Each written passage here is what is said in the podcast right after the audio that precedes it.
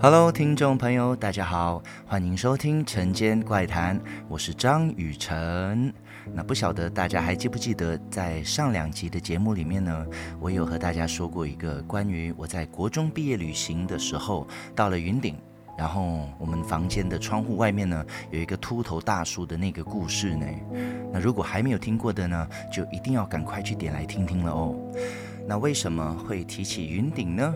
因为今天我又要带大家来这个地方喽。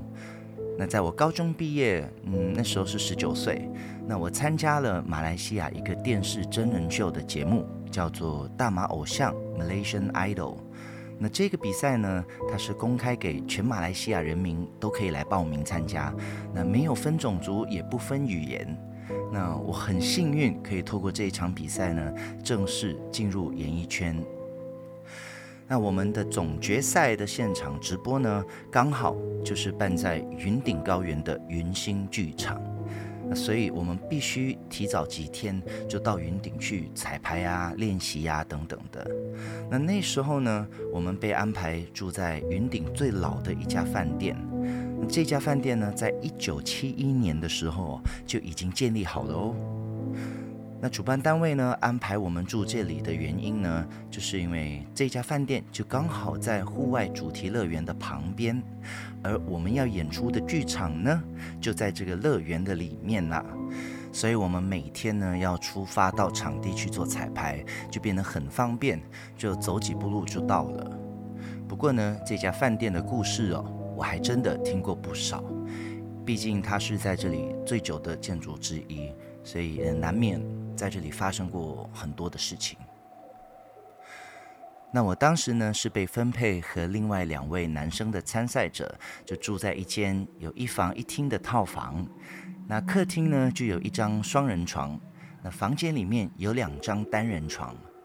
那客厅和房间之间呢是隔着一道门的，那这样也比较好，因为有自己的空间嘛。那我们其中一位参赛者呢，他和他的家人就睡在客厅的那张双人床。那我和另外一位参赛者就一人一张单人床喽。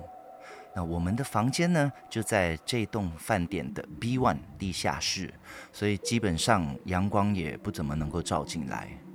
但还好，就是房间里面呢，不会有一股霉味。因为你也知道嘛，如果一间房间它是常年都不会有阳光照进来，然后这个地方又很潮湿的话，其实房间里面呢，难免会有一点点的这个发霉的味道嘛。所以代表他们这里管理的还不错，而且房间是很干净的。第一天抵达的下午呢，我们就到了会场去看一下舞台。我那个时候其实超级兴奋的，因为这是我第一次踏进云星剧场，也是第一次站在这个曾经被那么多国际巨星站过的舞台，很难想象自己就即将要在这里表演。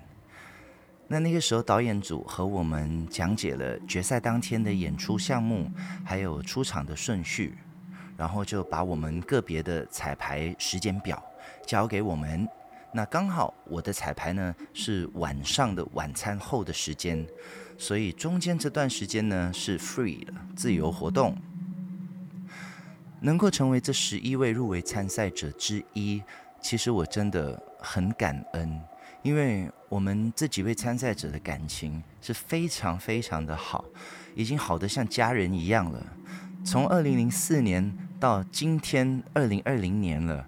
我们还是有一个 WhatsApp 的群组哦，而且我们大家还经常会聊天呐、啊，然后偶尔还会一起聚会聚餐这样子。更何况二零零四年大家都还是青少年呐、啊，所以自由活动的时间当然要大吃特吃、大玩特玩啦。所以我们离开剧场后呢，那大家一块到餐厅去用餐，然后顺便讨论我们接下来要玩些什么样的东西。那我记得我们有去了呃室内游乐场的这个鬼屋探险，然后还有室内的冰场。那因为我们自由活动时间比较短，所以没办法安排玩太多。那晚餐后，我们几位参赛者就准备去彩排啦。彩排的过程呢都很顺利。那结束的时候，我看一看手表，哇，已经快半夜了耶！所以大家就赶快把东西收一收，然后就离开现场。那当我推开剧场的门，就发现乐园的灯全都已经关了，四周也是一片漆黑，就只有那种小小的路灯。那我从来呢是没想过，这些带给我们那么多欢乐的游乐设施，在夜深人静的时候，竟然会让人有一种怕怕的感觉。彩排的时候呢，真的耗了我太多的体力，所以肚子就变得有一点点的饿了。我就揪了几位想一起吃宵夜的参赛者，就到附近的小餐厅去吃个东西。那我们吃着吃着，又耗掉了一个小时，然后大家真的已经受不了，很累了。那我们就离开餐厅，往饭店的方向慢慢的走回去。那天晚上的风呢，有点大，那平常的云顶在晚上的时候呢，都已经有一点冷，但那一天呢，就显得更冷了。我们住的这个饭店的大厅呢，摆放了一组这个熊娃娃乐队的机械人偶。那每次看到他们，我都会想起我小时候和家人来这里玩，我都一定吵着要来看这些熊造型的机械人偶乐队呢，就是表演。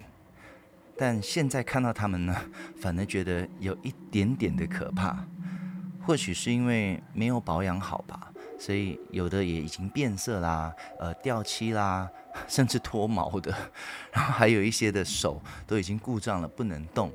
再加上半夜的时候都已经关店不让他们运作了，所以看上去哈会让人更加的不舒服。回到房间后，我们就一个一个轮流去洗澡啦。那我以为洗澡后会很舒服，就变得更好睡，谁知道？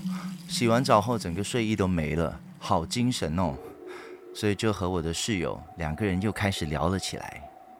突然呢，就听到了敲门声，那我就说：“哦，我们的门没锁，可以进来哦。”诶，没人回应诶，也没有人开门进来啊。